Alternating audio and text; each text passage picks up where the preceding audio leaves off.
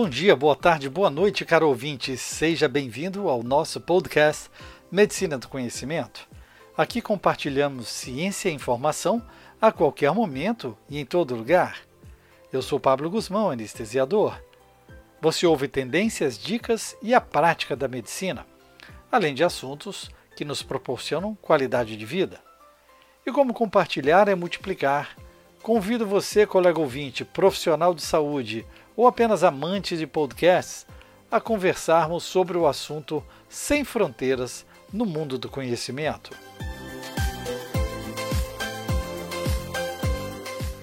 Antes eu gostaria que você compartilhasse esse podcast com algum colega ou aluno da graduação. O assunto pode fazer a diferença na tomada de decisões e você apoia nosso projeto. Estamos no SoundCloud, YouTube, Deezer, Spotify, Apple e Google Podcast e mais uma dezena de agregadores.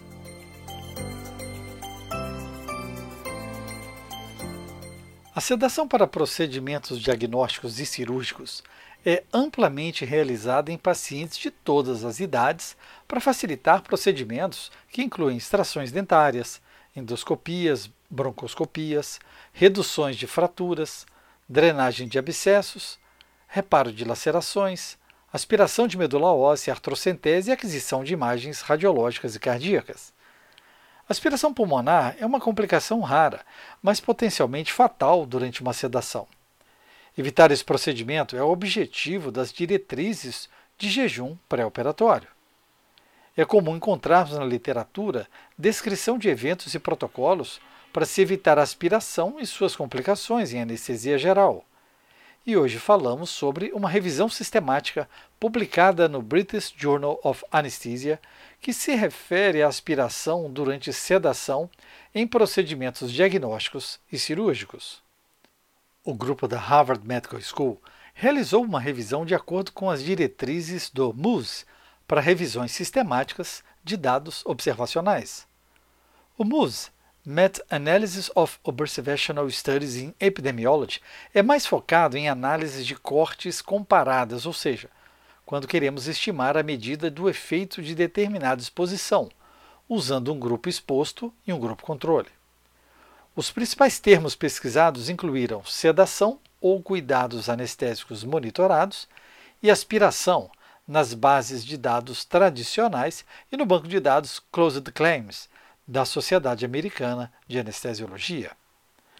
O termo sedação foi definido como o uso de drogas ansiolíticas, sedativas, analgésicas ou dissociativas para atenuar dor, ansiedade e movimento, para facilitar o desempenho de um procedimento diagnóstico ou terapêutico necessário, fornecendo um grau de amnésia ou diminuição da consciência e garantindo segurança do paciente incluíram apenas sedação para procedimentos realizados fora do centro cirúrgico, usando vias aéreas sem intubação traqueal ou máscara laríngea. Os eventos ligados à endoscopia digestiva foram analisados separadamente, pois envolvem estimulação da cavidade oral e vias aéreas.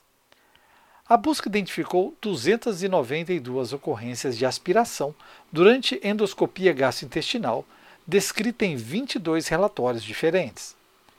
A maioria dos casos identificados foi em pacientes adultos que tinham doença subjacente substancial, com Propofol como principal sedativo.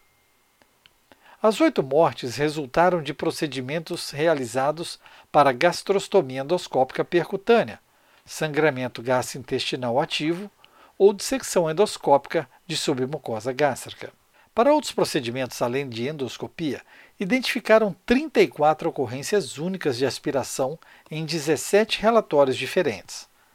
A aspiração durante procedimentos não endoscópicos foi mais frequentemente identificada em crianças, mas os adultos dominaram entre os casos mais graves, a maioria com graves comorbidades, e a maior parte durante procedimentos de neuroimagem.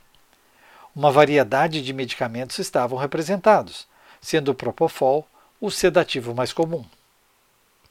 Endoscopia digestiva claramente implicou no maior risco, particularmente em pacientes com doenças subjacentes graves, sangramento gastrointestinal ativo ou ambos.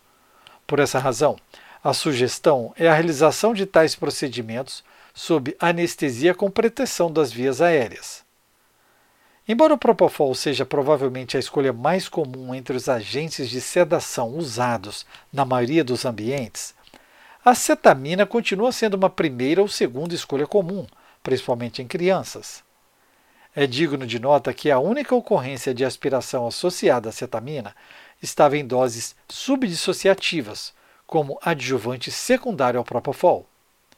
A cetamina é bem conhecida por preservar reflexos das vias aéreas e, apesar de quase 50 anos de uso contínuo, não há relatórios documentados, exceto em neonatos clinicamente comprometidos, de aspiração clinicamente significativa quando a cetamina é usada como principal sedativo.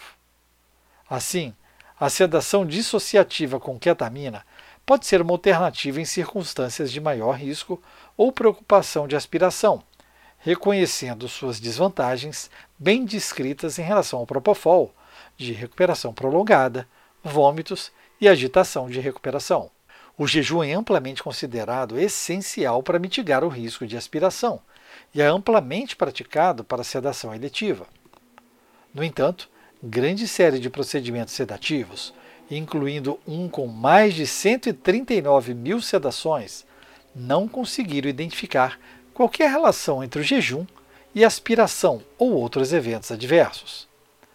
Essa administração de agentes de contraste oral para exames de imagem tem sido uma prática comum há décadas, e os achados de apenas duas ocorrências de aspiração nesse cenário, ambos sem morbidade significativa, corrobora com relatórios anteriores e a prática atual de aceitar mínimo a nenhum risco adicionado ao uso de materiais de contraste oral.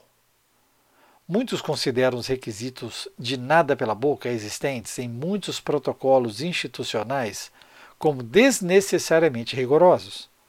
O jejum é desconfortável, principalmente para crianças, e alguns pais muitas vezes não cumprem. Certo que um jejum prolongado pode promover desidratação e hipoglicemia, além de criar um estado de mal-estar, aumentando o risco de falha de sedação agradável.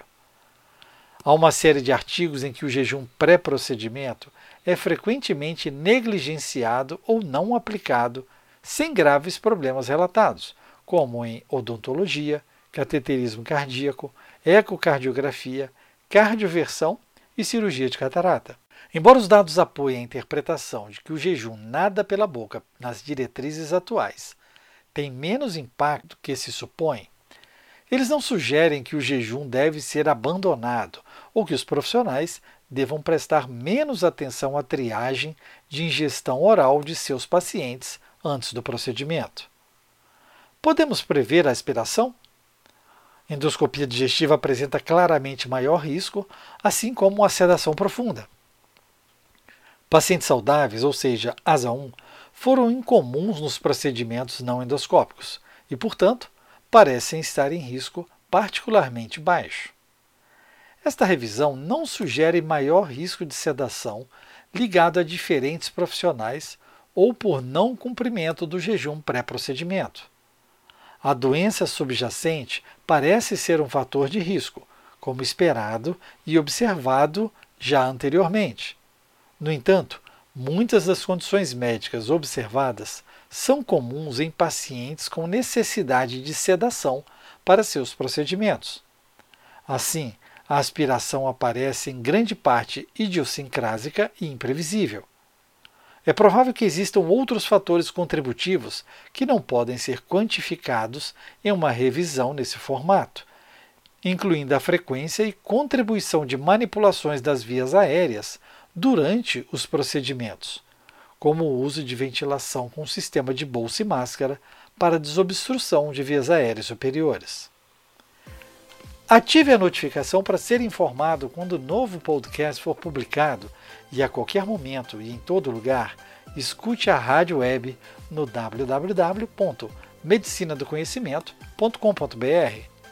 Escolha a sua plataforma, ouça mais podcasts pelo Spotify, Deezer, iTunes, Google Podcast, SoundCloud, YouTube e mais uma dezena de agregadores. Na Medicina do Conhecimento, você escolhe o player da sua preferência. E é muito importante seu feedback. Compartilhe nas redes sociais e deixe seu like. Isso aumenta a divulgação do nosso projeto. Você pode entrar em contato conosco e sugerir o próximo tema. Fique ligado nas redes sociais Twitter, Facebook e Instagram Medicina do Conhecimento. Afinal, compartilhar é multiplicar.